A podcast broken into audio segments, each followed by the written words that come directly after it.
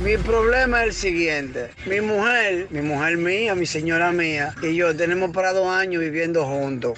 Ella está haciendo coro con una amiguita, ella muy linda, muy chula esta, la amiguita mía, amiguita de ella, porque amiga de ella. Que la amiga de ella tiene problemas con la mamá y que la mamá la está por botar de la casa, por la andadera y esto y lo otro. que si yo puedo dejarla un tiempo a vivir allá, pero el lío es que yo vivo en una habitación con una sola cama. Entonces yo le planteé eso a mi mujer. Aconsejeme usted para ver que yo le voy a decir a mi mujer que cómo que lo vamos a hacer y de qué lado que yo voy a dormir. Bueno, ese pana que llamó, que la mujer quiere llevar una amiga para su casa también y en una sola cama, es lo que tiene que ser lo breve. ¿Cómo? Porque la mujer tiene que entender que él es hombre. Sí. ¿Tú me entiendes? Y es para una ocasión que ella va a salir y lo vas a colar y me diga, ¿y tú supiste, verdad?